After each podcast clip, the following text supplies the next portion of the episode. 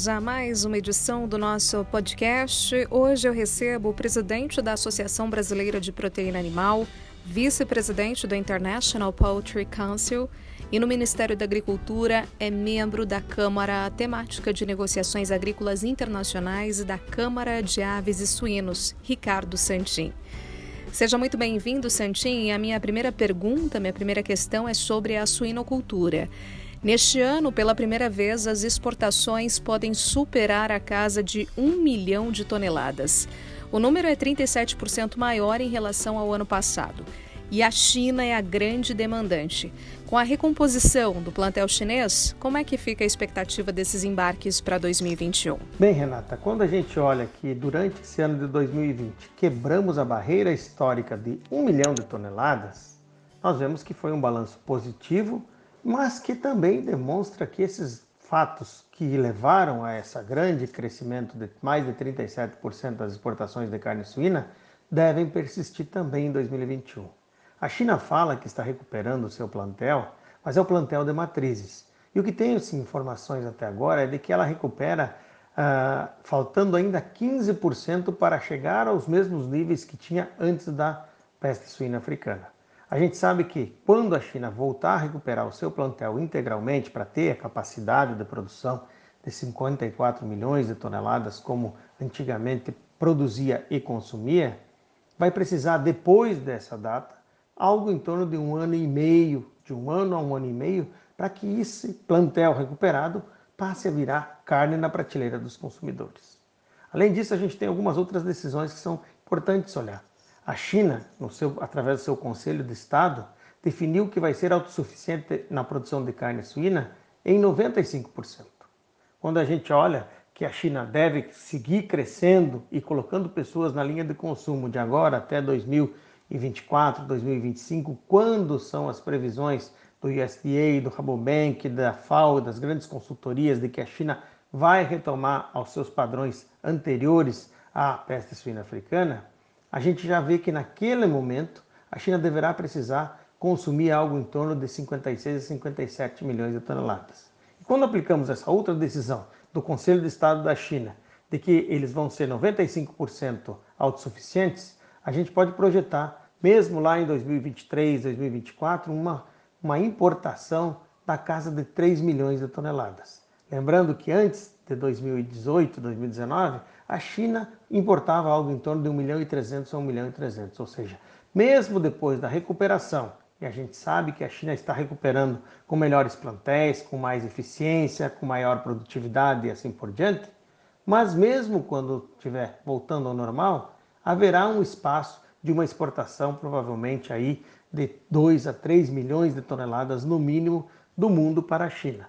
E quando olhamos as previsões das exportações dos nossos concorrentes, Estados Unidos, Europa e Canadá, a gente vê que as previsões são de que o Brasil deva crescer quase 10%, como a gente está prevendo, e os nossos concorrentes crescendo aí 0,3%, 2% e assim por diante. Então a gente entende que 2021 não vai ter nenhum problema quanto aos embarques. Continuaremos a vender nosso 1 milhão de toneladas para o mundo inteiro, não só para a China, porque a gente fala muito da China porque ele é o principal drive desse consumo e desse aumento de importação mas também a outros países, como o Vietnã, como Singapura, como Coreia do Sul, como Laos, Camboja, Japão e assim por diante. Então a gente entende que deve se manter esse perfil de crescimento da produção e da exportação de carne suína também para 2021. E como está a negociação da carne suína brasileira para o Canadá? As negociações entre o governo brasileiro e o governo canadense estão andando muito bem. Já houve troca de documentos e, segundo fomos informados pelo Ministério da Agricultura, própria ministra Tereza Cristina espera que agora, no início do ano que vem, a gente tenha o resultado dessas negociações com a abertura efetiva do mercado do Canadá. O Canadá é um grande exportador, é o terceiro maior exportador do mundo, e a gente ter acesso a esse mercado pode ajudar, inclusive, a melhorar o perfil de consumo do próprio país do Canadá. A gente entende então que isso deve acontecer durante esse ano de 2021. Santin, isso faz parte dos planos da BPA para ampliar o mercado de exportação para os suínos e diminuir a dependência do mercado chinês? Sim. A BPA trabalha muito fortemente para abrir mais mercados, ampliar o número de mercados de carne suína para o Brasil. A gente teve esse ano a abertura do mercado de Mianmar e do mercado da Índia, que precisam ser efetivados de agora por diante, então a gente vai trabalhar para começar a vender para a Índia, que é um grande mercado. A gente tem que melhorar também o perfil de tarifas, como a gente tem no caso da Coreia do Sul e do Japão, onde os nossos concorrentes têm tarifas de 7, 8, 9% e nós temos uma tarifa de 26%. Esse também é uma outra alternativa. Mesmo que eu não abra um novo mercado, se eu baixar a tarifa, eu tenho melhores acessos e melhor competitividade de concorrência. Mas não bastasse isso, como você falou antes, a gente está trabalhando para que efetive e abra de fato o mercado do Canadá e também o mercado europeu. Você sabe que no acordo União Europeia-Mercosul há previsão de 25 mil toneladas de carne suína de uma cota bem diminuída para que possa ser exportado daqui para a Europa. E ao mesmo tempo, a gente também continua a trabalhar num dos maiores consumidores de carne suína, maior importador de carne suína do mundo, que é o México. A gente está tentando abrir esse mercado para o México. Ou seja, nós vamos continuar com a política de abrir novos mercados, independente do volume de compras da China e da Ásia. Nós não queremos ficar chino-dependentes, mas é lógico, é importante dizer, a China hoje compra, é a maior compradora do Brasil, dos Estados Unidos, da Europa e do Canadá ela compra mais de 45% das importações mundiais de carne suína. E a gente então está junto com o mundo vendendo porque eles estão demandando. Mas vamos trabalhar para ter alternativas. Se a China, quando começar a voltar a sua produção, a gente possa ter também alternativas de manter o crescimento das exportações brasileiras. Sobre a carne de frango, as exportações devem continuar semelhantes às de 2019? Houve um arrefecimento por parte da Arábia Saudita e Emirados Árabes Unidos? Quando olhamos o mercado da carne de frango para as exportações, a gente acha que deve crescer um pouco, não tanto como os 10% previstos para crescimento da carne suína, mas devemos crescer entre 0,5% e 3,5% no ano de 2021. Você tem razão, quando nós estivemos juntos lá na Arábia, era outro ambiente e a Arábia Saudita, Emirados e os países árabes sofreram muito com a pandemia, especialmente Emirados Árabes Unidos, que sofreu com a perda do turismo. Afinal de contas, fecharam-se restaurantes, os fluxos de viagens aéreas, onde Dubai é um hub internacional uh, de aeroportos, ele diminuiu bastante. Então houve sim um arrefecimento e no caso da Arábia Saudita, muito do turismo de religião que a gente fala. A visita à Meca é muito importante para as pessoas que são de religião islâmica. Agora a gente entende que isso está começando a se recuperar e com essa recuperação e talvez com o retorno das cotas de exportação para o México no ano de 2021, nós temos esperança de que vai haver sim um crescimento das exportações brasileiras uh, de carne de frango. A gente, quando olha os nossos concorrentes, a gente vê previsões de crescimento dos Estados Unidos das exportações de 0,3%, 2% na Europa, números bem menores do que as expectativas brasileiras. E o Brasil, volto a repetir, não parou, inclusive aumentou 6% a disponibilidade de carne no mercado interno.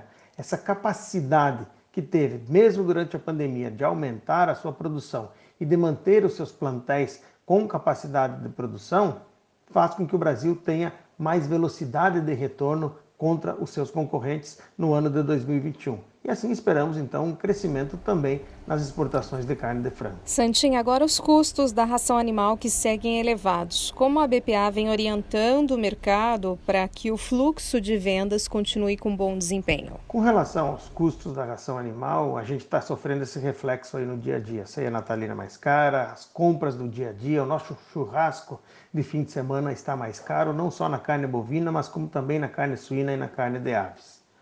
A BPA tem orientado os nossos associados no sentido de se antecipar as compras, de comprar antecipadamente, de buscar comprar e garantir o fornecimento de milho e de farelo de soja, criando mais estabilidade em toda a cadeia de produção. Isso faz bem para a indústria de carne, mas faz também bem para o produtor, para, que, tenha, para que ele tenha incentivos de poder produzir. Afinal de contas, não há a, ah, a produção de carne de aves ou de carne suína se não tivermos milho suficiente. O Brasil produz, a ministra Tereza Cristina garantiu que tem milho suficiente para a nossa produção e a gente está orientando de que as empresas tentem buscar alternativas. Claro, quando o preço começa a descolar da realidade, como aconteceu agora nos últimos meses, a orientação inclusive é de que as empresas comecem a estudar a possibilidade de importação de milho, seja do Paraguai, da Argentina, aqui do Mercosul, ou também de lá dos Estados Unidos, que a gente agora vê as melhores possibilidades, já que está sem a tarifa extra Mercosul, e temos pedido ao governo para reduzir impostos e facilitar a entrada desses produtos para que a gente tenha equilíbrio no mercado interno. Conforme relatório divulgado por vocês, a produção de ovos deve crescer 9% neste ano, consumo per capita 8,7%. O fator pandemia foi o que ajudou a impulsionar o consumo? Sim, o setor de ovos cresceu muito no tempo de pandemia, exatamente por ser uma das proteínas mais acessíveis que a gente tem. Então, quando as pessoas se confrontaram com uma carne bovina muito alta, com preços mais elevados de carne suína, a gente vai vendo proteínas mais acessíveis e o ovo entra como uma boa alternativa para a proteína na mesa das pessoas. Cresceu 9%, nós chegamos aos 53 bilhões de ovos nesse ano de 2020, Renata, algo em torno de 1.300 ovos por segundo. Agora já são 2.600. São muitas unidades produzidas e no ano de 2021 deveremos alcançar o número de 56 bilhões de unidades. Nesse caso, a pandemia impulsionou o consumo, mas também foi sustentada por a queda dos mitos que haviam antes com o ovo. As pessoas tinham medo de comer ovo porque fazia colesterol e isso é um mito que já caiu. Hoje as pessoas sabem que comer ovo ajuda a manter a sua imunidade, ajuda a manter a saúde e, acima de tudo, o desenvolvimento das crianças e a saúde das pessoas idosas. Então, acho que esse conjunto de, de fatores ajudou sim a aumentar o consumo do ovo e a gente tem certeza, isso vai trazer mudança de hábito de consumo. Não só o aumento de consumo, mas também o hábito. As pessoas que durante a pandemia passaram a consumir mais ovos, a gente espera que depois de passada a pandemia, todos tenhamos sido vacinados e a vida comece a voltar ao normal, o consumo também se mantenha, porque as pessoas estarão acostumadas a consumir essa proteína que é muito deliciosa, muito saborosa, mas acima de tudo muito saudável. Santinha, a pandemia nos trouxe várias lições, dentre as quais a maior relevância para a sustentabilidade. Quais são os pilares da campanha Good Food for People and Planet da BPA? Good Food for People and the Planet. Boa comida para as pessoas e também para o planeta. Esses são os pilares. O pilar de mostrar que a gente faz bem para as pessoas, que a gente ajuda na alimentação do Brasil e auxilia na segurança alimentar dos outros países, mas faz isso com sustentabilidade. Os pilares foram exatamente mostrar aos nossos importadores, depois de tanta discussão que se teve durante esse ano de 2020, com queimadas, com outros temas, de que a avicultura e a suinicultura estão longe do bioma amazônico, que elas têm práticas sustentáveis de há muito tempo já realizadas em nossas plantas. Nós cuidamos da água, compramos grãos muito próximos do que a gente produz, a gente preserva a vida dos nossos colaboradores, tem bem-estar na produção animal e uma série de eventos que, acumulados, mostram que o Brasil é uma das produções mais sustentáveis do mundo. Quando você compara a pegada de carbono de uma tonelada equivalente de produção de carne com uma tonelada equivalente de carbono, no Brasil ele é 1,2 e nas, na Inglaterra é 2,2 e na França 2,4.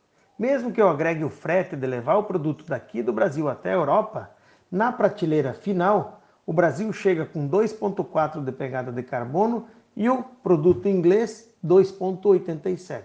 E esses dados não são brasileiros, são dados feitos por uma consultoria, por um departamento da própria Inglaterra, o DEFRA de UK. Ou seja, o Brasil faz essa campanha exatamente para mostrar para os nossos clientes. Confiem nos nossos produtos, porque além de qualidade, além de sanidade e de sabor, ele tem em si, junto consigo, sustentabilidade e respeito ao meio ambiente. Para fecharmos a nossa entrevista, Santinho, o que podemos esperar de diretrizes da BPA para 2021? Bem, Renata, para a gente fechar esse nosso bate-papo e um prazer imenso sempre falar com você e os teus seguidores, a gente espera que 2021 traga um ano menos desafiador. Esse foi um ano de superação enfrentar essa pandemia, pandemia global, para buscar preservar vidas e para não deixar faltar comida na mesa dos brasileiros, não foi fácil e a BPA teve muito trabalho.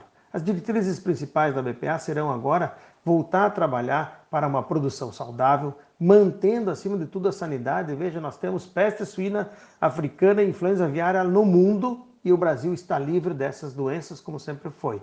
Então, nós vamos reiterar esses processos de cuidado, vamos cuidar cada vez mais para manter a imagem da produção brasileira muito bem preservada e, acima de tudo, colaborar com os nossos importadores. O Brasil quer manter comida na mesa dos brasileiros, pois o Brasil é o nosso maior cliente, e ajudar mais de 160 países no mundo a ter um 2021 um pouco melhor do que tivemos em 2020. E eu sempre gosto de pedir uma reflexão final para o meu convidado. Qual seria a sua mensagem hoje, Santim? Para finalizar, ao desejar boas festas para todos, acima de tudo, que Deus ilumine e proteja todas as famílias, trazendo saúde, harmonia, paz, para que a gente possa enfrentar 2021 com mais alegria, com mais serenidade, com mais felicidade e mais paz no coração. Foi um ano onde a gente teve que refletir muito, mas tenho certeza, todo mundo percebeu o valor da amizade, o valor da família e, acima de tudo, o valor dos alimentos. Sair na rua e poder encontrar alimento para comprar foi uma segurança que tivemos em nosso país. Espero que a BPA, espera que os setores que ela representa possam repetir esse compromisso que tem com os nossos brasileiros. Garantir comida na mesa dos brasileiros em 2021 também. Nós acabamos de conversar com o presidente da Associação Brasileira de Proteína Animal, Ricardo Santin. A todos que nos acompanharam, nos ouviram, muito obrigada e até o nosso próximo episódio.